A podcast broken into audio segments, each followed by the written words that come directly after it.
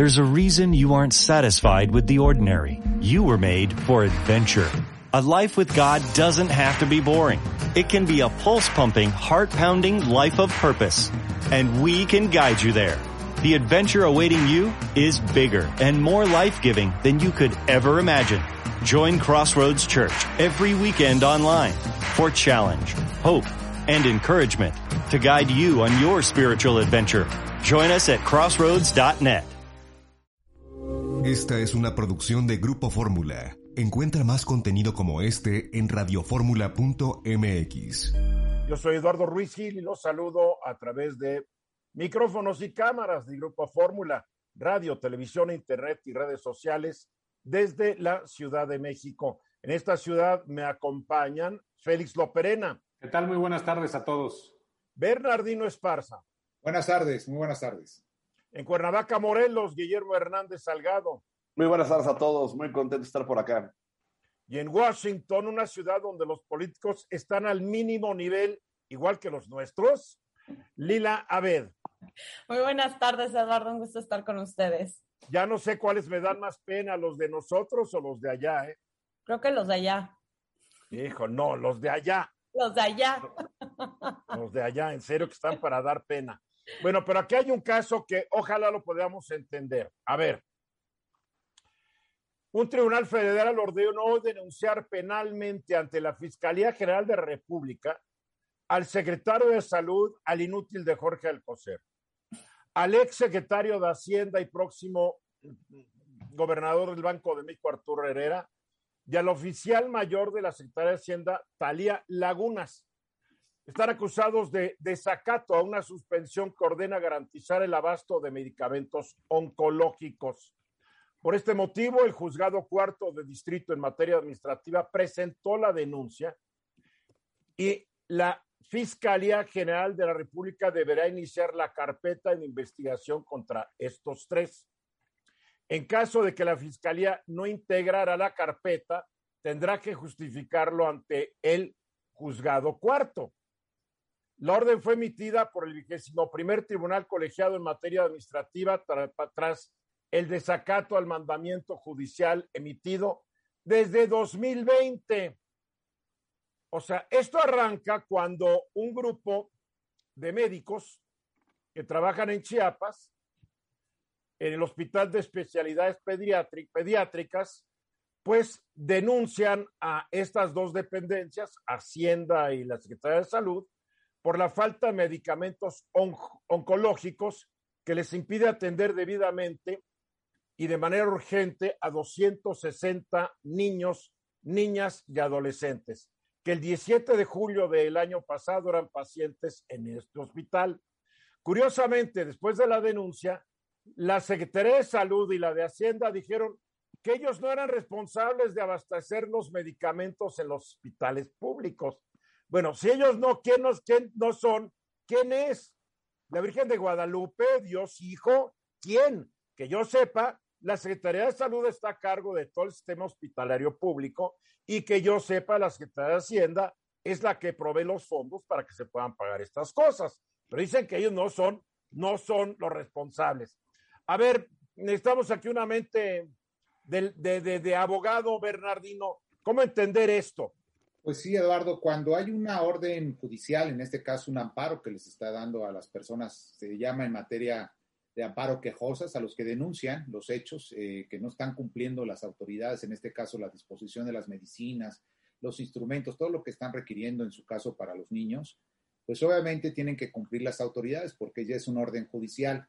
Hay una ley de amparo, que la ley de amparo dice que si no la cumplen están desacatando esa ley en ese momento y Bien. tendrán tener una sanción en su caso para poder eh, pues obligarles de alguna manera a cumplirles, ¿no? Ya cuando hay una orden de autoridad judicial, no hay manera, ¿no? En este caso, con el amparo, de que se echen para atrás las autoridades administrativas, el secretario de Salud, el secretario de Hacienda en este caso, tienen que cumplirlas y habría que ver qué acciones administrativas en este caso, ambas secretarías, tanto de la de Hacienda como la de Salud, ya han cumplido o qué acciones han llevado a cabo para que estén cumpliendo y evitar, por supuesto, sanciones inclusive hasta penales con privación de la, de la libertad y eh, inhabilitación del cargo, inclusive, en ese, en ese sentido para ambos funcionarios en ese ámbito. Entonces, yo creo que están cumpliendo, Eduardo, en ese sentido, me supongo. A ver, a ver, a ver, pero vamos a, ya, ya vi las manos, gracias.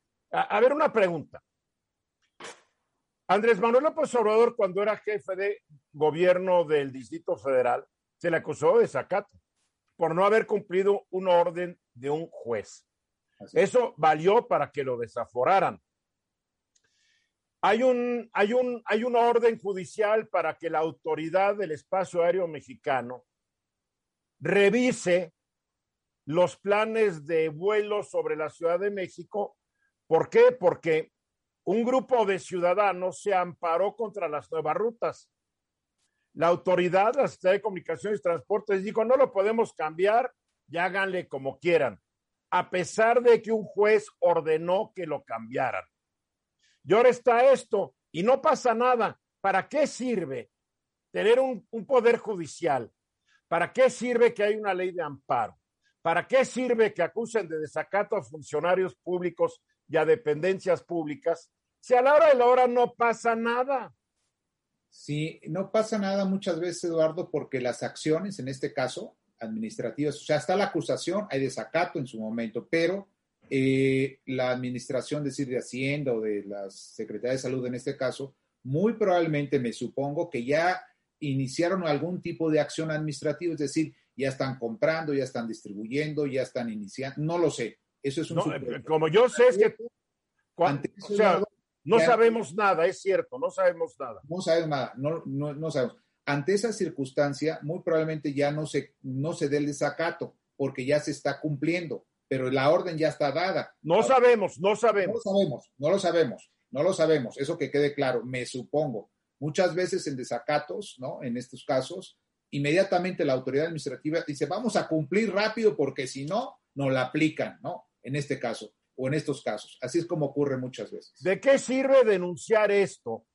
La denuncia fue del 17 de julio del año pasado, un año con cuatro días o cinco días ya.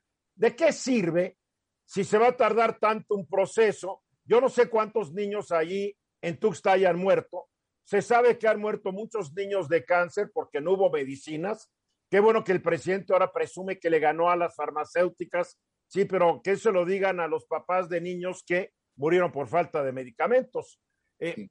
¿Debería tardar tanto un asunto de estos? No, Eduardo, ahí hay un tema muy interesante porque es la vida, ¿no? La integridad física son derechos humanos y en este caso son menores, ¿no? La ley los ampara al 100%. Me supongo que la Administración de Justicia, el Poder Judicial, debe darle prioridad a estos asuntos, resolver de una manera inmediata el asunto de extrema urgencia para atender el caso particular. Y si están las pruebas suficientes, como se están mostrando en este momento, que la autoridad administrativa, Secretaría de Salud, Secretaría de Hacienda, cumplan de manera inmediata. Eso es lo que debe de ocurrir. Yo no, no sé ocurrió en esa parte de la Administración de Justicia. No ocurrió, definitivamente no ocurrió. Qué terrible. Félix. Llevamos dos años y medio sin medicamentos oncológicos pediátricos. Pero ¿qué pasa si las autoridades, que en este caso fueron las, las conminadas a cumplir con esta sentencia, se voltean con la autoridad y dicen, no hay medicamentos y háganle como quieran? ¿Qué pasa en este en, en un caso? No, aquí no puedes que dijeron que no era su responsabilidad de acuerdo a la no, información. De acuerdo, pero si voltean con la autoridad y le dicen, no hay medicamentos, ¿qué puede hacer la autoridad en ese caso? Su chamba es tenerlos. Buscarlos. Es tenerlos. Sí, por tenerlos. Porque hay un desacato, no cumplirían con lo que le está dando la autoridad judicial como orden. Para eso tenemos un gobierno, para que nos dé eh, la salud y lo que se necesita para la salud o restablecerla, para que nos dé seguridad, para que nos dé educación, para que nos dé muchas cosas, si no, ¿para qué diablos sirve un gobierno? Guillermo. Aparte, el, el, señor Herrera, Arturo Herrera, va a ser el próximo gobernador del, del, Banco de México. Y yo la verdad es que dudo mucho que eventualmente se ejerzca una situación que pueda detener su carrera hacia el, el otro escenario. Y esto más bien eh, creo que no va a progresar, a, progresar, porque dicen, en caso de que se decida no integrar la carpeta, solamente se justifica ante, ante el órgano y se acabó. Entonces ahí está la salida, ¿no? Bueno, no, pero tiene que ser un, una justificación que acepte el juzgado, ¿no, Bernardino? Así es, efectivamente. El, en el caso de la carpeta de investigación, si no hay elementos suficientes del delito, pues entonces obviamente le dará parte porque ya se cumplió. Ya no se inicia esa carpeta de investigación, ¿no? Eso sería. Ya, bueno. Lila. También yo creo que este tipo de denuncias, Eduardo, cuando se tardan tanto tiempo en desahogar, pues en, de cierta manera des, causan que la gente no, no, tenga los incentivos para denunciar, ¿no? ¿Para qué denuncias? Que, claro. Y creo que, creo que esa es una de las cuestiones fundamentales que tenemos que, primero, a veces nos da miedo denunciar y luego cuando sí denuncias, a veces no pasa nada. Entonces, la verdad es que los ciudadanos nos quedamos pues con las manos atadas y preferimos en muchos eh, casos no denunciar. Son las trampas de la burocracia. La burocracia se defiende y dice, bien, vamos a darle curso, pero despacito. A ver quién se cansa antes, uh -huh. el que denuncia o nosotros. Y saben que tú te vas a cansar antes porque tu vida tiene que seguir. Terrible y tache a estos funcionarios. 12 minutos para que sea la hora. El Instituto Nacional Electoral está discutiendo cómo imponer y a quién imponer sanciones por 1.300 millones de pesos a los partidos. Acuérdense, los partidos lo pagan con el dinero que nosotros pagamos vía de nuestros impuestos, que a ellos les llega. Claro que les duele porque no pueden gastar ya después el dinero en otras cosas, pero el dinero a fin de cuentas es el nuestro. A ver, ¿cómo está esto, Bernardino? Pues sí, Eduardo, fíjate que es un tema muy interesante porque cada vez que termina una campaña electoral que terminó el pasado 6 de junio, viene la fiscalización del, del Instituto Nacional Electoral de lo que dejaron o, o, hicieron los partidos políticos y sus candidatos en esa campaña. Se habla de 491 proyectos que ellos están revisando, en wow. este caso de la fiscalización. Y sí lo has comentado, son más de mil y tantos eh, millones de pesos, ¿no? Que se, mil trescientos millones de pesos que se pretende imponerles por las sanciones que no han cumplido con la ley. Y déjame hacer aquí un, una introducción pequeñita. Yo creo que es bien importante esto porque lo que yo he estado viendo dentro de todo el derecho electoral o el ámbito electoral de las campañas, que los candidatos y partidos políticos encontraron de alguna manera pues el recoveto, por decirlo así, de la ley, y que dicen, bueno, vamos a hacerlo, la sanción va a ser mínima, al fin yo no la pago, yo no la pago, la paga el partido político, la paga el, claro. el financiamiento público que se les otorga, y al final del día, por ejemplo, pues bueno, pues este estará, pero yo gano políticamente más con este acto. Por ejemplo, hay sanciones por ahí, inclusive por no reportar gastos de espectáculos de payasos, ¿no? De un espectáculo de payasos, por ejemplo. Y, así nos podemos ir eh, haciendo el análisis respecto a esas sanciones. Aquí lo que pasa entonces, pues al final del día, por toda la fiscalización que pueda dar el Instituto Nacional Electoral y sancione a los partidos, en este caso, pues al final del día pueden impugnar y a lo mejor esas sanciones no proceden y a lo mejor esa sanción sí procede y al final del día, Eduardo, pues tendrán que quitarle de las prerrogativas a los partidos políticos las sanciones que se le imponen. Pero a esto... ver, lo que yo estoy viendo es que de 27.327 candidaturas que fiscalizó el INE, solo 269 rebasaron el tope de gastos de campaña. De estas 269, 267 eran candidaturas locales y solo dos federales. Yo digo, estos han de haber sido los más tontos, porque sabemos cómo se rebasan los gastos de campaña para que no los pesquen. Sí, y mira, aquí lo curioso, el dato va más hacia las, a las entidades locales, ¿no? Bueno, en este caso a los estados.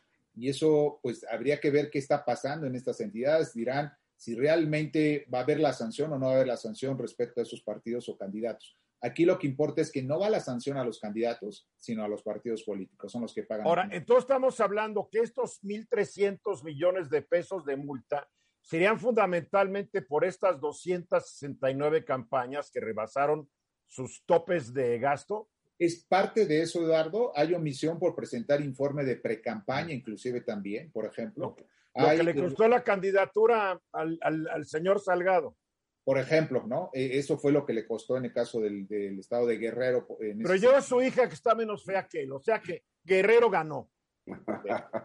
bueno, ahí está.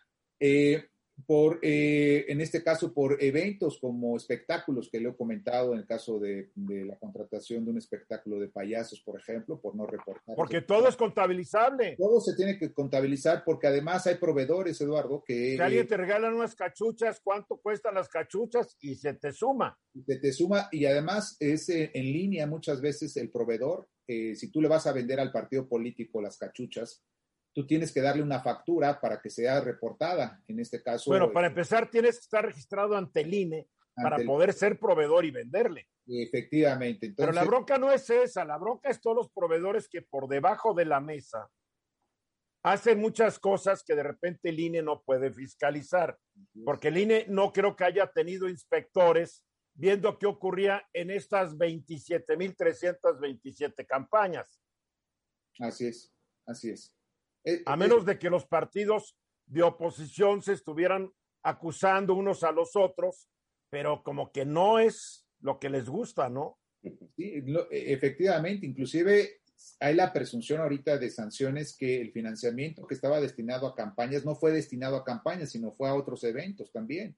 Entonces, ahí hay otro tipo de sanciones que se les pueden eh, dar a los partidos políticos. Es decir, pues obviamente es un problema, creo yo, han encontrado esa parte los candidatos y los partidos, se sancionan, pueden impugnar, al fin del día, si le imponen la sanción, ellos no la pagan. Pues hay que, hay que ver, hay que ver si acaban sancionándolos con los 1.300 millones, o a la hora de la hora nomás fue la mitad o menos o más. Ahí estaremos pendientes. Félix Loperena. A mí lo que me parece, por ejemplo, un insulto es lo que hizo el Partido Verde, pagarle un millón de dólares a los influencers, y el castigo que se propone es castigarlos pero, con pero, A ver, a ver, aclara, no fue un millón de dólares a cada influencer. No, no, no, no. Porque así fuera la cosa, hasta tú lo hubieras entrado. No, no, no, a todos los influencers. Entonces lo que se propone. Hasta, hasta Lila y yo le hubiéramos entrado por un millón de dólares. ¿Sí o no, Lila? No, es esto. Se propone el, el, doble del monto de como castigo al partido, pero además un año sin publicidad. Un año el que no, no, haya, no hay elecciones federales, es decir, ya, y es la segunda vez que lo hacen. Es decir, entonces ellos se burlan abiertamente de la ley electoral, lo vuelven a hacer y en las narices, de, en, las narices del INE y del tribunal lo vuelven a hacer, se ríen a carcajadas y ahí está, tengan su dinero, tengan su multa y me carcajeo. Ahora son 102 influencers, yo no sabía que hubiera tantos, caray. Pues, pero, pero es el colmo. Es, violan la ley con, una mano en la cintura, les vale gorro y va de nuevo. Claro. Ahora, pero los influencers no les cobran también una multa. Deberían, ¿no? Se supone que sí, Eduardo, en esos casos. Se supone pues sí, oye, están violando la ley. Ah, por ahí vi la declaración de una mujer que por ahí, no me acuerdo, en su casa la conocen, o, los, o a los que influencia la conocen, decía, ah, yo no sabía que fuera tan grave, nada más me pagaron, nada más me pagó 10 mil pesos el Partido Verde. De haber sabido que me iba a meter en problemas, no lo hubiera hecho. Lo que es hacerse taruga, perdóname. Eh, Lila. También, Eduardo, creo que la ley electoral escoge de manera muy arbitraria cómo, cómo castiga, ¿no? A, ciertos actos eh, que son violatorios de campaña o que, que, que, que, exceden las, los topes de gasto de campaña. O sea, escoge ciertas candidaturas, ciertas campañas para eh, castigarlas y a otras no, que también pueden haber eh, violado la ley electoral. Y creo que aquí es a donde, donde surgen muchas de las, de las dudas y de las quejas de las personas que están recibiendo estas multas. A ti te fue así porque tú fuiste una vez candidata a un cargo de elección popular. ¿El INE le agarró contra ti o qué? No, no, no, pero es que estoy viendo, por ejemplo, ahorita con el gobernador Samuel García Nuevo León, en donde están tratando de multar a su esposa por apoyar su campaña y subir historias en su Instagram. Es una influencer con muchos seguidores, con más de un millón de seguidores, casi dos. Y como ella cobra cuando sube contenido a su perfil, dicen que también tiene que haberle cobrado a su esposo por apoyar su campaña, pero es su esposa. Entonces. A ver, número uno, ¿está comprobado que sean esposos? Sí, sí, sí. No, están casados. Porque si no son esposos, tales por ahí se puede agarrar el INE. No, no, no, están casados, están casados y le están metiendo una multa. esa parte no, no, no, no, no tiene nada que ver. Lo que importa es que son recursos de una empresa y que no fueron reportados. Ese es el tema. Al final puede ser la esposa, no puede ser la esposa. O sea, no reportó que ella hizo todo eso y que valía tanto. Exactamente, y que aportó ese dinero a, la campaña de, su esposo, no esposo, quien haya sido. Estamos hablando de... Sí, porque aunque sea la esposa, ella no puede aportar fuera de la ley ni un peso. Pero ella no cobró por apoyar a su esposo. Pero ¿cuánto hubiera cobrado si fuera, si no fuera el marido? Exactamente. Ese es el tema. por ahí debe haberlo tomado y, y, haber dicho, a ver, Samuel García, pobre, pobre Nuevo León, pero en fin, primero con el pony capado y ahora, en fin, ellos deciden, ellos eligen. A ver, lo que debería haber hecho Samuel García es de mis gastos de campaña, tantos mensajes de la influencer tal, que además es mi esposa, que a cualquier cliente le hubiera cobrado tanto dinero y esto lo deduzco de mis gastos. Así debería haber sido. ¿Qué tanto influyó Salgado en la candidatura de su hija? Eso también debería entonces contabilizarse, ¿no? Pero, pero no, que yo sepa, no estaba lanzando cosas tipo influencer, ¿o sí? Lo subió a redes, claro, lo subió a redes. Entonces, ojalá lo haya puesto, si no, que la denuncien también a la Salgada. Sí. Pero eso es a lo que voy, Eduardo, que hay unas, unas cuestiones donde sí multan y otras que son parecidas y no multan. Así es. Yo creo que debe ser más clarificada la ley y los del INE tienen que ser también más claros y precisos. A ver, vamos a los mensajes para concluir, Bernardino. Para concluir, Eduardo, a lo mejor hablando de reformas electorales, darles, eh, quitarles el registro a los partidos políticos en estos casos cuando sean muy evidentes, o ponerle un registro eh, condicionado como anteriormente se establecía la ley, ¿no? Ah, qué traviesos estos del verde, caray, y Samuelito. Mensajes. después de la hora, Tatiana Cloutier, la secretaria de Economía, viajó a Washington para reunirse eh, con varios funcionarios, entre ellos con Gina Raimondo, quien es la secretaria estadounidense de Comercio. Eh, fue muy interesante y sobre esto nos va a estar platicando Lila. Qué lástima, qué lástima que de repente hay personas que usaron el pretexto del vestido que lleva Tatiana para armar todo un chisme. Algunos de ellos ya se disculparon. más vale pedir perdón que pedir permiso. Ah, creo que en un momento estamos trivializando demasiado el análisis político. A mí yo vi la foto y dije, ah, es verano, que yo sepa, en Washington, ¿verdad? Sí, sí es verano. Yo, eh, yo hace, hace, mucho calor, me imagino, ahorita en Washington. Sí, sí hace calor. Yo, bueno, mejor no Ok. Y, y, Tatiana pues llegó con un vestido veraniego que tal vez a mucha gente no le gustó, a otros sí les gustaron, pero creo que lo sustancioso es a qué fue Lila. Pues mira, ya nos, hay, hay, que acordarnos, Eduardo, que ya tuvo una reunión en México con sus contrapartes canadienses y estadounidenses. Tuvo la representante comercial del gobierno de Biden, Catherine Tai, que también se reunió con ella aquí en Washington al igual que con congresistas que tienen eh, pues interés en el Tratado de Libre Comercio, particularmente en los estados fronterizos. Entonces fue una, tuvo una, una variedad de reuniones que me parecen importantes para abarcar los avances del TEMEC. Pero lo que, lo que realmente está eh, preocupando al gobierno de Estados Unidos y más que al gobierno, a las empresas y a los congresistas que, que eh, tienen, donde estas empresas están en ciertos estados que representan estos congresistas, un día antes de que llegara la secretaria Cloutier, 20 eh, congresistas de, Estados Unidos le enviaron una carta al presidente Joe Biden pidiendo que por favor abordara el tema de la política proteccionista energética que está implementando el presidente Andrés Manuel López Obrador. Estamos hablando de congresistas, tanto demócratas como republicanos. Y partidistas de ambas cámaras del Congreso. Es muy importante hacerlo notar. Y también es importante hacer notar, Eduardo, que no es la primera carta que se envía. Incluso eh, cartas muy similares se enviaron al entonces presidente Donald Trump y lo mismo estamos viendo que se mantiene bajo la administración de Joe Biden. Es decir, los congresistas argumentan que México está violando eh, el tratado México, Estados Unidos y Canadá.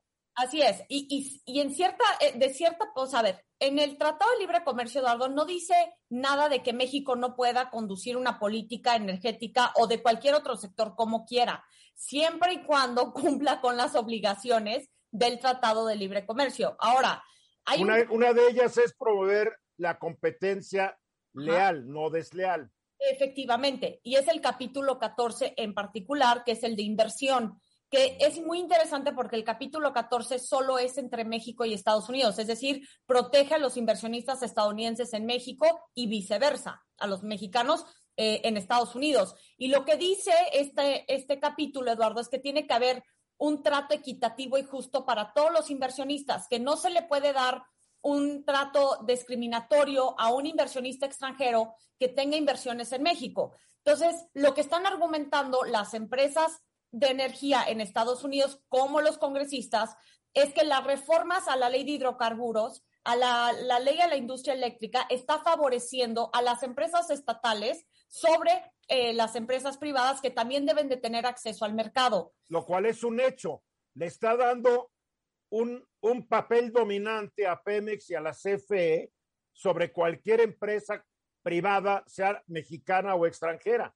Así es. Y el problema que puede surgir de todo eso es que sí es grave, Eduardo. Se pueden lanzar una cantidad importante de arbitrajes en contra de México, se pueden abrir los paneles de arbitraje, es decir, se pueden hasta incluso imponer aranceles a ciertos productos en México como castigo de esto y evidentemente en una etapa donde estamos en recuperación económica después de una crisis sanitaria, estos, estos reclamos consecutivos de los congresistas en Estados Unidos, que hay que decir, el Congreso, tú lo sabes, Eduardo, tiene un poder extraordinario sobre el tema comercial en Estados Unidos, pues sí puede llevar a, tener consecuencias dramáticas y profundas para eh, la economía mexicana, en donde lo que los, los que los vamos a sentir somos los mexicanos. Ahí me preocupa un poco este asunto, porque el discurso del presidente López Obrador a veces es francamente anti-yanqui, así hay que decirlo, como de los años 60.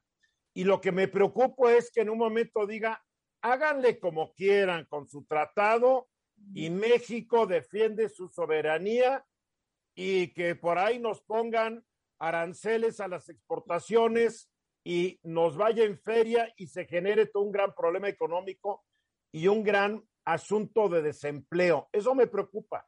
Y fíjate que no lo veo eh, tan lejos, Eduardo, porque si también vemos las acciones que, ha tomado en, en, cuestiones de política exterior, van completamente en contra de lo de Estados Unidos. Esto no quiere decir que tenga que darle gusto a Estados Unidos, simplemente estoy diciendo que hay una línea muy clara en donde se está afiliando ideológicamente a naciones socialistas. Respalda a Cuba, y tiene todo el derecho de hacerlo, así lo hicieron los gobiernos de México durante años. Pero una cosa es el discursito y otra cosa es ya ir, digo, no te pelees con tu socio y más cuando tu socio tiene el 80% de las acciones, ¿no?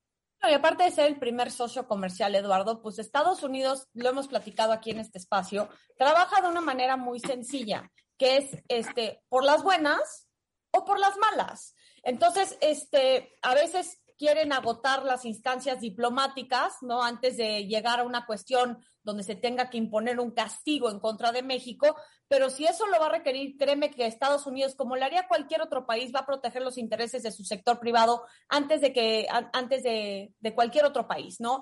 Entonces, sí me, sí me preocupa esto, me preocupa también que un eh, congresista del estado de Nueva Jersey haya publicado en su cuenta de Twitter, dijo, hoy me reuní con la secretaria Tatiana Cloutier y le exigí y le metí presión para que no se violen los derechos laborales en México, que también lo hemos platicado, es otra de las cuestiones que se pueden abrir frentes muy importantes en cuanto a cómo operan empresas en México. Las nuevas provisiones, las nuevas obligaciones en materia de derechos laborales son muy importantes y ahora hay un panel de respuesta rápida que desahoga las demandas que llegan de manera mucho más rápida que como se hacían bajo el Telecán. Bueno, la cosa es que México no está cumpliendo con varias cláusulas del TEMEC, entre ellas la energética, entre ellas la laboral, porque la Secretaría de Trabajo, pues hay una chica que no tengo, no creo que tenga la gran idea de lo que está pasando y están atrasados en todo lo que ya deberían haber tenido hace meses. Así es. Entonces yo creo que todo esto, Eduardo, em, pues manda muy mala señal en cuanto al futuro de la economía mexicana por más que haya ido Tatiana Cloutier, mientras Andrés Manuel López Obrador mantenga una política en donde está aprobando iniciativas en el Congreso de la Unión que van en contra de las obligaciones, no solamente del TEMEC, pero de otros tratados internacionales. Muchas de estas empresas de, energía de Estados Unidos tienen contratos con el Estado mexicano, que incluso se hicieron antes de la renegociación del Telecán. Y eso es una violación que también está protegida mm, por otros tratados internacionales entonces, se está metiendo en problemas el gobierno mexicano y los que vamos a sufrir las consecuencias somos los mexicanos. Claro, pues como, siempre ocurre. A ver, mm, Félix. Es que a eso iba. Un estate quieto por parte de Estados Unidos, sí, va para el gobierno, pero los afectados van a ser empresarios y trabajadores. Y entonces se pierden empleos y, los, los avisos significan pérdida de ingresos eh, y, y significan realmente consecuencias no nada buenas para mucha gente. Significa una baja en la de por sí ya precaria calidad de vida de la mayoría de los mexicanos. Eduardo. Es lo que significa. Nada más también res- eh, resaltaría que te acuerdas cuando eh, Donald Trump quería que eh, México mandara a la Guardia Nacional y frenara la migración. Él amenazó con poner aranceles a todas las importaciones mexicanas, con Sí. 5% y podía llegar hasta 25%. Y ahí Andrés Manuel López Obrador sí respondió y dijo, no, mandó a- al canciller Ebrard y dijo, te mando a la Guardia Nacional y frenamos la migración. Entonces, Ojalá no tengamos que llegar otra vez a ese tipo de relación, porque aparentemente eso no le molestó al presidente López Obrador, porque acabó de brother, de brother, brother, con el loquito que está ahí ahorita, el expresidente chiflado. A ver, Guillermo. Oye, Lila, o- otro de los temas que me imagino que han sido muy interesantes es el de las reglas de origen y el tema que viene siendo con la parte automotriz de los, de los empleados que están en el tema automotriz, donde tiene que haber un equilibrio más o menos en los sueldos. ¿De eso qué, qué, qué, qué resultados hubo? Sí, sin duda. Hay un, hay un colchón que se le dio al sector automotriz para que se ajuste al nuevo salario mínimo de 16 dólares por hora de las empresas en, eh, de automotriz que están en México. Digo, es un, es un, es un salario altísimo para los estándares Entonces, yo desde luego que eso se está tomando en cuenta, particularmente con los sindicatos estadounidenses que quieren que estas empresas estadounidenses regresen a, su país en lugar de, tener trabajadores mexicanos. Pero este sí, sin duda fue uno de los temas fundamentales y, yo creo que también el tema de los, de los jitomates, entre otros temas, fueron muy importantes, pero sí me preocupa mucho esta situación para el futuro económico de nuestro país, Eduardo. David dándose de patadas. Estás escuchando Eduardo Ruiz Gili. exactamente 15 minutos después de la hora. La variante Delta del coronavirus, del SARS-CoV-2, que arrancó todo este lío de la pandemia de COVID, pues está causando que mucha gente se tenga que preocupar. Hay gente vacunada que ha enfermado nuevamente, o, o no nuevamente, ha enfermado de COVID porque esta, esta variante es mucho más contagiosa, es mucho más agresiva. Esto no quiere decir que no sirven las vacunas, pero hay que tomar ciertas precauciones y para eso está la doctora Joe para explicárnoslo. Joe, ¿cómo estás? Bien, bien. Pues mira, preocupada porque el día de ayer México registró, si no me equivoco, más de 15 mil infecciones nuevas.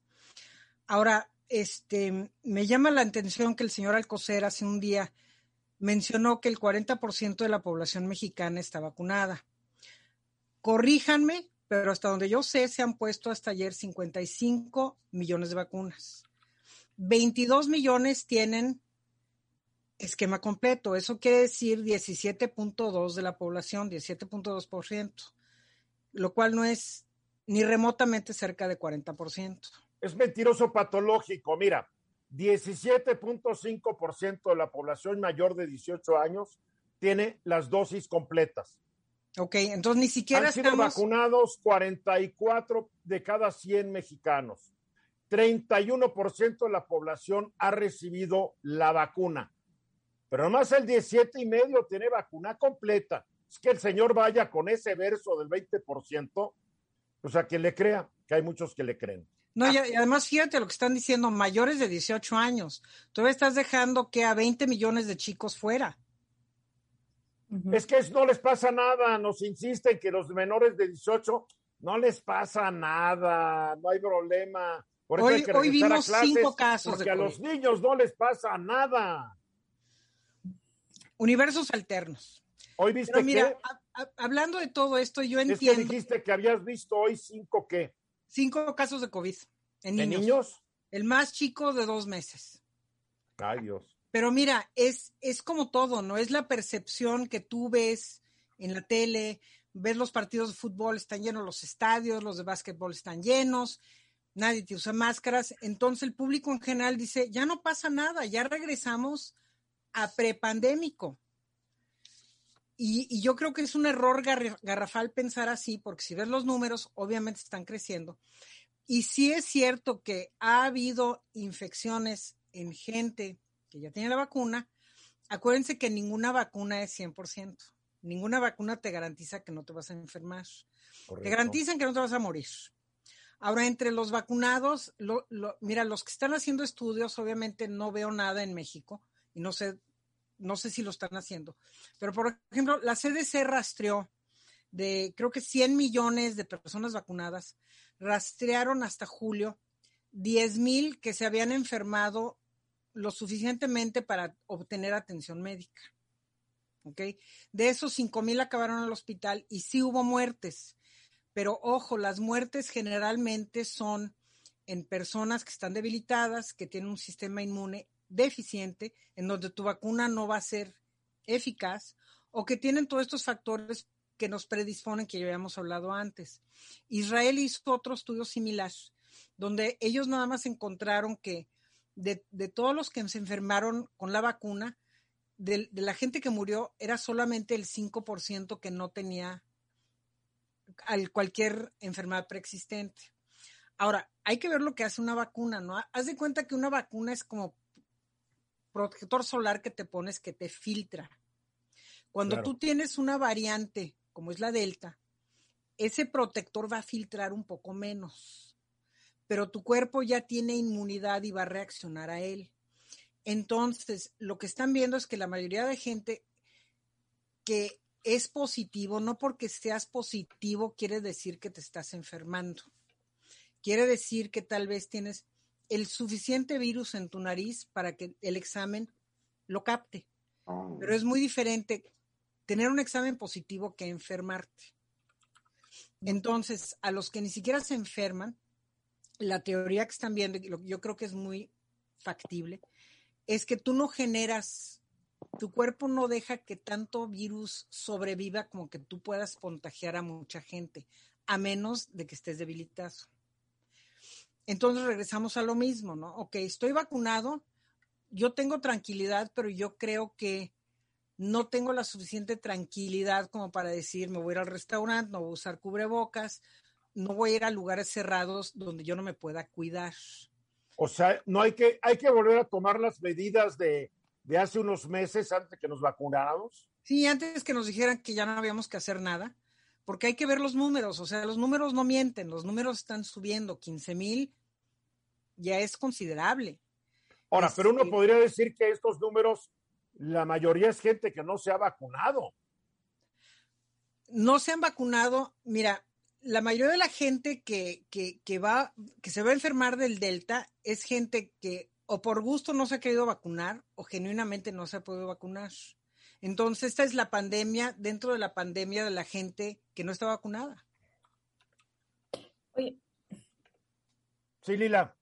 Joe, para los niños menores de, de 12 años que no se pueden hasta el momento poner una vacuna porque no ha estado probada, se tienen que poner todavía el cubrebocas a la escuela y todo. Sigue siendo una recomendación, ¿verdad? O sea, la semana pasada la Academia Americana de Pediatría salió con recomendaciones de que cualquier niño mayor de dos años debe usar cubrebocas, sobre todo si vas a la escuela, Ok, no negociable.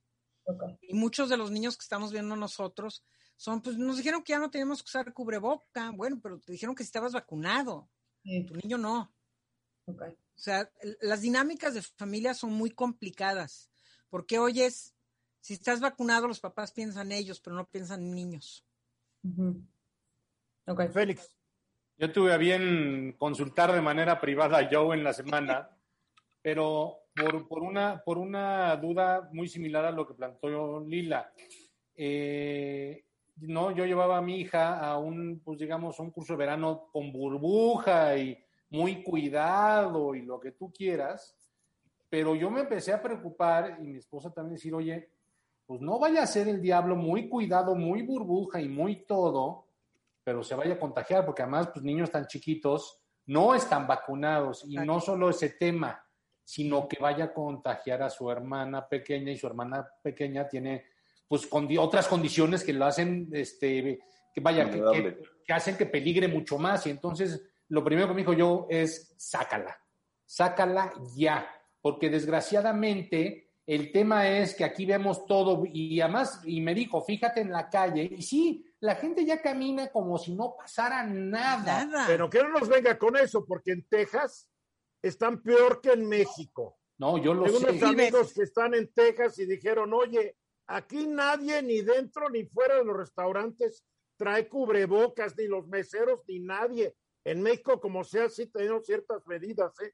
No, Cuidado. no, pero el tema es que en los hospitales pediátricos aquí también ya hay muchos casos de COVID y nadie dice nada y mejor calladitos y, y- y así la, la cosa por muy por abajo del agua. No, hay que tener mucho cuidado con los niños. Sí, Guillermo. Oye, yo dijiste algo que se me hizo muy interesante. Si tienes el, suficiente virus en la nariz, en una prueba, puedes llegar a salir positivo. Quiero pensar que si- hay quienes se lleguen a hacer un examen en donde solamente introducen el, el hiso- el hisopo en la fosa nasal y le sale positivo, es importante que se haga una confirmación con otro tipo de examen. Pues mira, tal vez hacerte, no, yo creo que hacerte mil exámenes no viene ni al caso. Si ya tienes un examen rápido, que los exámenes rápidos tienen 98, 99% de validez. Y si tú has estado expuesto y por algo te hiciste el examen. Entonces, si estás positivo, ok, pero si te sientes bien, pues guárdate un ratito, pero la posibilidad de que, de que te vayas a enfermar muy grave, yo creo que no es tan grande si estás de- en buena salud. Y tengas la vacuna que sea, creo que es muy importante. La vacuna que Se sea. están, se están esparciendo estos mitos urbanos de que si no es la Pfizer, que si no es la Moderna, no sirve. Todas sirven. Pero ojo, aquí estamos hablando de esquemas completos. Ah, Porque claro. si nada más tienes la mitad, tu efectividad baja mucho más. O sea que quien tiene la primera dosis, con excepción de Johnson y Johnson, que es de una, pero ya en Estados Unidos está co- comentando que debería ser de dos. Am, si tienes una, te tienes que seguir cuidando porque la, la Delta es mucho más agresiva que la cepa original con gente de una sola dosis. Cuidarte, cuidarte, cuidarte. Mira, esto es fácil. La, la cepa original, una persona enferma contagiaba a dos personas. La delta, una persona enferma contagia a seis y media. Wow. Ay, sea, ahí te ahora dime una de- cosa, de la, de, de la, de la cepa original, cuánta gente se moría y con la delta, cuánta gente se muere, digamos, adultos de más de 60 para comparar grupo de edad. Ahorita la gente mayor de 60 casi no se está muriendo en pacientes, en lugares, en países que la gente está vacunada. Entonces la demográfica en otros países ya es de gente más joven. ¿Cómo comparar la tasa de letalidad de la cepa original con la variante Delta? Yo creo que es muy temprano saber porque, bueno, hay que voltear a India, pero cada país es diferente, cada país tiene otras normas de, de- de seguridad. Yo creo que hay que esperar para ver si es más letal, si es más virulenta, pero yo creo que no vale la pena esperar y tomar el riesgo, ¿no? Hay que tener muy conscientes de que esto no se va a acabar y no se va a acabar en un buen rato. Mientras por- más gente que no esté vacunada, tenemos más riesgo de, de- de que el virus siga mutando a cosas más agresivas. A ver, Lila está en Washington. ¿Algún consejo para alguien en Washington? Porque aquí en México, nosotros, por lo menos Guillermo, Félix y yo, somos, nos cuidamos porque somos muy desconfiados de la versión original. Pero para Washington, Sí. Pues es que aquí No. ya todo está medio normal, la verdad también. Sí, pero, pero es, es falsa normalidad. Que usar la máscara. gracias Joe, se acabó el tiempo, gracias. Y de regreso, y en estos días que está hablando tanto de cómo el programa Pegasus fue utilizado por el gobierno mexicano, no solamente para obtener datos de la gente, para saber hasta qué horas iban al baño, caray, porque qué poca vergüenza de los dos anteriores gobiernos, porque hoy todo el mundo está diciendo que Peña Nieto y Peña Nieto, pero el que empezó comprando el programa Pegasus se llama Felipe Calderón Hinojosa. Entonces me da mucha risa escuchar a los, a los panistas en la Cámara y diputados, senadores, se debe investigar a Peña Nieto. No, pero que también se tiene que investigar a Felipe Calderón. No nos hagamos tontos. Rásquenle bien, Los rásquenle dos cometieron terribles abusos y violaciones a la Constitución y a los derechos de miles de mexicanos al violar su derecho a la privacidad, violación del artículo 16 constitucional y las leyes que de él emanan. Así de fácil. A ver, pero no son los únicos que se roban nuestros datos, mi querido Félix. No, Por todos mira. lados nos roban los datos y además dejamos que lo hagan.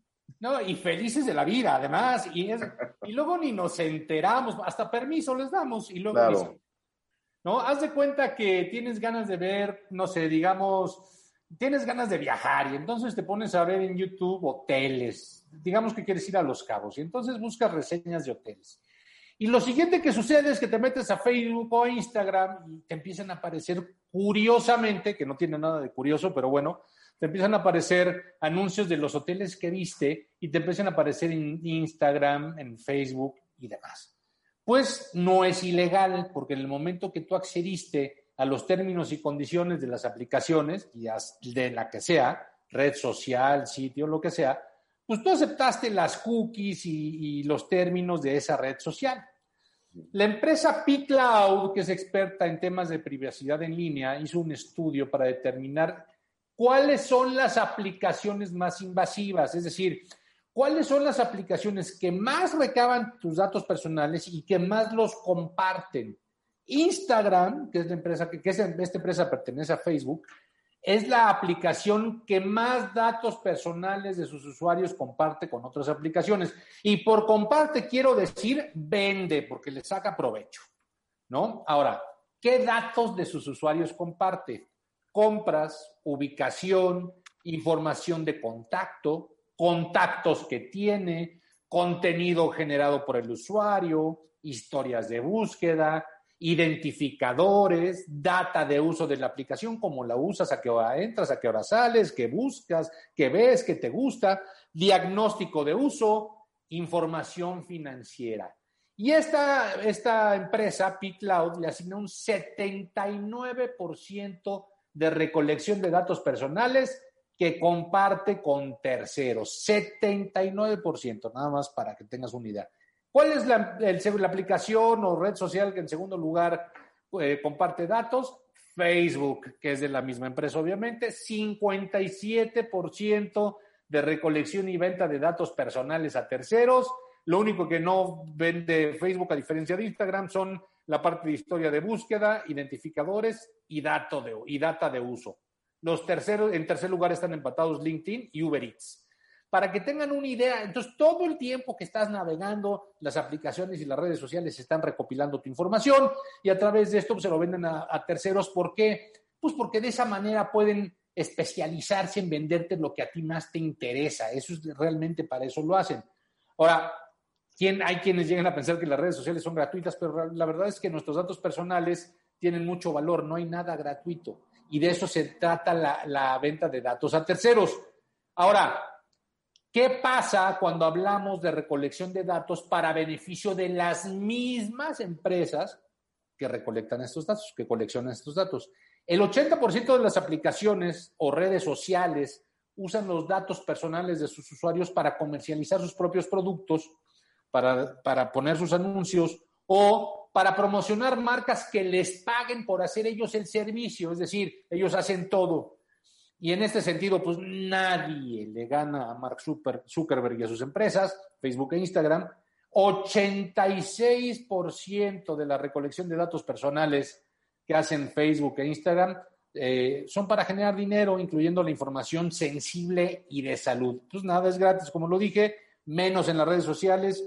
Y entonces, si pensaron que las redes sociales eran un producto digital, pues la realidad es que, oh sorpresa, nosotros somos el producto, no las redes sociales, ¿no? Este, las cosas un poco al revés. Entonces, siempre que entran a una página y, y, le ponen acepto las cookies, que ya ni leemos, y acepto los términos, ¿no? Porque a todo el mundo le da flojera, ¿no? Las páginas enormes de términos y condiciones, porque además lo hacen a propósito, ¿eh? Claro. Son hojas y hojas y hojas y hojas. No, acepto y vámonos, lo que sigue. Pues está que aceptas que vendan tus datos, que hagan con tus datos lo que se les dé la gana, y ahí está el negocio. Entonces, tus datos Pero es una opción. No usarlas. Entonces es de chillón, estás pero No, no, no, chillado y estás Yo, como a ver, de, yo no estoy lleno chi- de dignidad y te hacen esto. A ver, tan fácil. No las- salte de Facebook y salte de Twitter ver. y deja de lamentarte. Yo no me estoy lamentando, yo no me estoy explicando. Con el tono que traes, parece que traes, No, parece señor. que eres Parece, plañidera. parece, perdóname. parece. Sí, sí, No, parece no, que Pareces plañidera. Ni plañidera ni nada por el estilo. Yo no me Te lo estoy- digo porque este tema lo hemos visto hasta el cansancio. Con Guillermo, tal vez tú no estabas Mira, y no te enteraste. hasta- hasta- pero hasta ni Guillermo, llegado- cuando Guillermo explicaba, no se ponía casi, si te tiraba al suelo, Hemos caray. llegado al extremo, hemos llegado al extremo, porque sí, eso sí hemos llegado al extremo. Si te mandan un mensaje de audio por WhatsApp, y no sé si les ha pasado, y te mencionan alguna marca, algún hotel, misteriosamente en audio, ¿eh?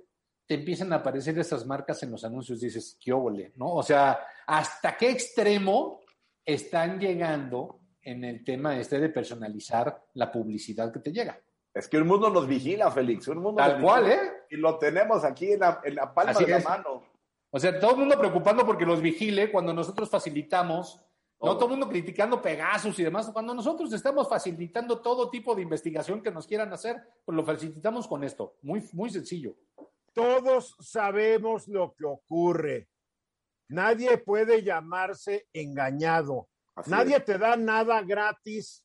Todo mundo, si te da algo gratis, es a cambio de algo. La información que tú les das para que la puedan vender, digo, se me Y hace sin muy- embargo, hay miles de personas que se llaman engañadas. Oye, pues Félix, pero que, se quite, que se les quite lo, lo ignorante.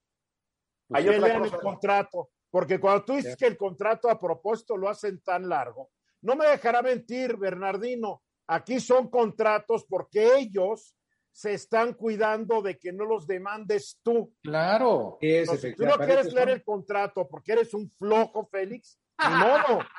Pero tú al aceptar el contrato, Ey, ¿o y- no, ¿Sabes qué llama la atención? ¿Cómo Porque son llama, estos contratos, Bernardino? Así es, aceptas todas las condiciones y hay que leerlos, aunque sean muy largos, y si no te conviene, pues no lo aceptas. Y llama mucho la atención que luego ves a gente de Facebook, no doy, que ponen en sus perfiles de Facebook, no doy mi autorización para que usen mis imágenes. Y yo cada vez que lo veo digo, híjole, no tienen idea de cómo funciona la red social. Si no dan su autorización, sálganse de Facebook porque la Mira, autorización... la no quieres que esté tu imagen, no Exacto. subas imágenes. Ahí me dicen, ¿por qué no subes imágenes de... Yo de repente, creo que ayer fue Día del Perro, antier fue Sí, el sí, perro, sí. no sé. Me dijeron, ¿por qué no subiste imágenes de tus perros?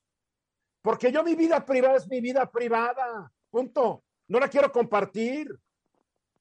Claro. una bola de extraños, yo no subo mi vida privada. Tú sí la subes, Félix. Cada quien lo decide.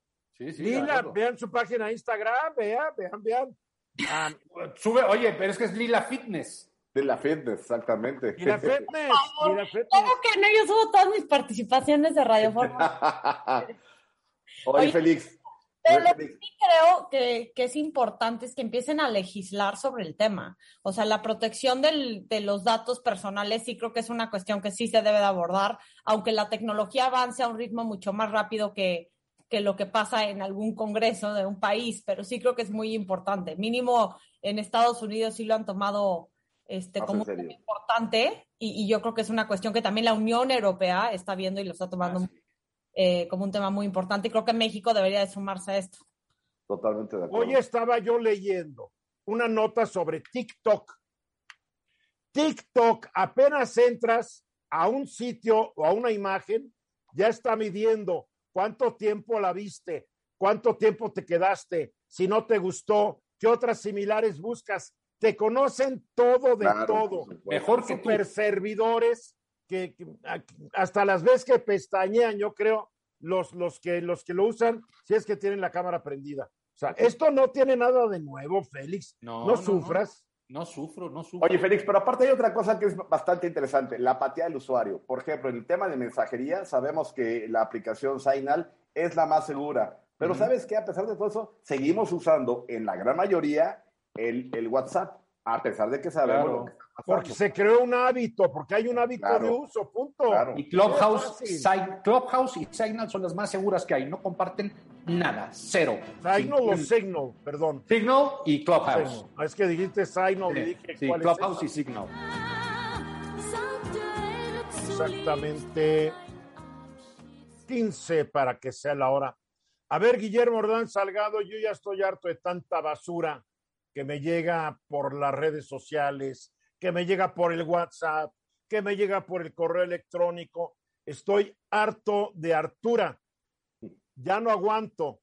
Y la verdad es que de repente no sé cómo deshacerme de tantas cosas rápido y eficazmente y de paso que la gente que me lo mandó nunca, nunca vuelva yo a recibir algo de ellos.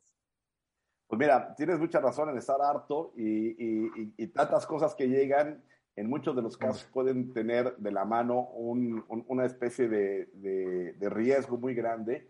Y es que últimamente, en esta semana, y, y, ojo, no ha acabado, porque todavía nos puede sorprender la semana. Hemos visto el tema de Pegasus. Pegasus que ha hecho una infiltración, ese software que es israelita, ha logrado una infiltración en más de 15 mil dispositivos en este país para poder hacer una, un espionaje. Ojo, ojo, tengo que aclarar. Se filtró una lista de 50 mil teléfonos alrededor del mundo. 15 mil de esos teléfonos eran de México, pero no se sabe realmente cuántos fueron filtrados, infiltrados o infectados. Eso lo dijo eh, eh, el mismo, lo, lo, dijo Amistad Internacional.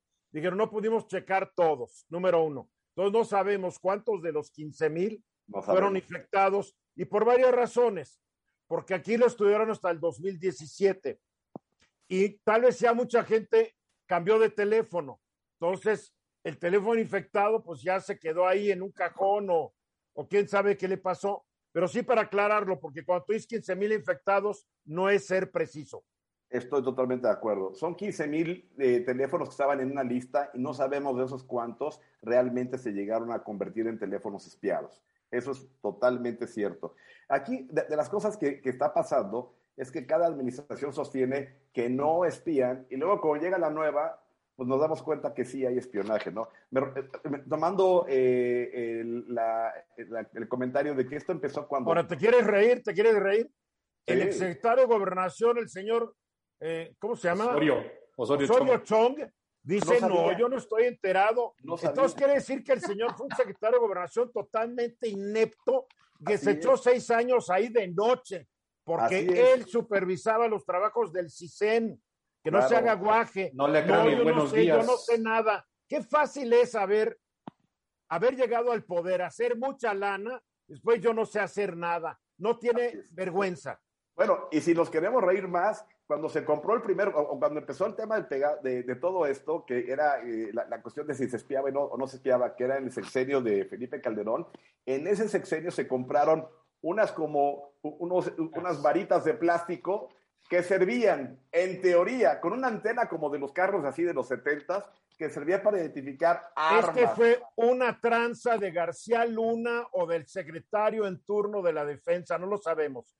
Pero compraron y gastaron millones de dólares. Era un tubo de plástico con un gatillo que según la energía de tu cuerpo te permitía detectar si había metales. Entonces, les vendieron, no les vendieron, se hizo una super tranza, claro, una tranza millonaria, que se iban en un helicóptero arriba de tu casa, apuntaban el tubo y el tubo les iba a decir si había armas en tu casa.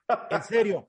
Sí, así era, exactamente. Así era. ¿Cómo han hecho un estupideces que nos han, que nos han empobrecido esta bola de forajidos? Es correcto. Pues con esas pistolitas de y con todo esto se lleva todo, todo el dinero. Y ahora con, con, con, un poco de más ciencia, con ese tema de los sistemas como el Pegasus, bueno, sí es, la verdad es que es bastante preocupante porque una, una infiltración de un mensaje puede hacer que para Pegasus te permita tener la lista de contactos, los mensajes, este, bueno, hasta pueden ver en vivo las llamadas que llegues a tener de, face, de FaceTime. No, y, se puede meter a tu cámara cuando estés ahí haciendo, platicando con alguien, todo. O sea, aquí, aquí el problema es este, que la mayoría de los equipos de, programas de spyware implican que tú tienes que hacer físicamente infectar el, teléfono. O sea, para que alguien infecte mi teléfono, tiene que tener acceso a mi teléfono para poner el spyware. Así es. O para que me lo mande por un correo y que yo, o sea, tiene que ser físico. Así es. El Pegasus ya llegó al, a la sofisticación que solamente con que tengan el número lo pueden infectar. Algo Porque te mandan, te mandan un mensaje por WhatsApp, te mandan un mensaje por, eh, ¿por cuál decías tú, Félix? Signo. Por Signal, te Signal. mandan una señal y tú crees, ah, mira, Lila me está mandando un mensaje. Pimba, les lo abro y entró la infección. O sea, cuidado, ¿eh? Sí, no, está bastante peligroso. Ahora, adelante, Lila. Guillermo, pero no, no es cierto. A ver, yo pensé que con lo de Pegasus no podía infiltrar a números que empiezan con más uno. No, es- este le puede pegar a prácticamente cualquier teléfono. Eso, revísalo. Se lo vende a los gobiernos y los Ah. gobier- entonces Eduardo, te vende versión México, te vende versión Estados Unidos. Por supuesto. Claro, en Estados Unidos no espían a nadie. No, pero es que lo interesante de esto es que Estados Unidos, o sea, como usa más uno, ahí dice Pegasus que no, y tiene un, tiene un porqué. Porque los fundadores de Pegasus fueron de inteligencia de is- israelí y los Mm. Entrenan a los israelíes y les dan todo el equipo son los estadounidenses. Entonces, yo creo que más bien protegen sus propios sistemas.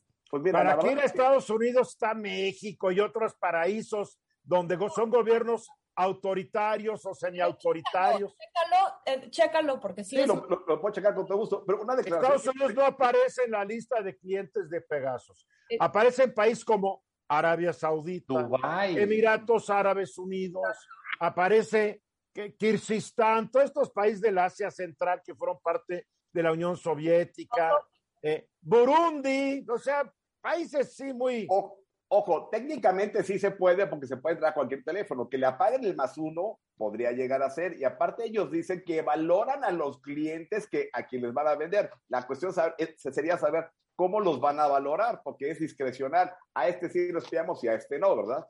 A ver, Bernardino, Una pregunta para Guillermo, ¿y a poco todas las marcas se pueden con este programa Pegasus? ¿Todas? Claro, por supuesto. Todo el que sea un teléfono inteligente que pueda tener aplicaciones como las que hay en iOS o las que hay en Android, se puede.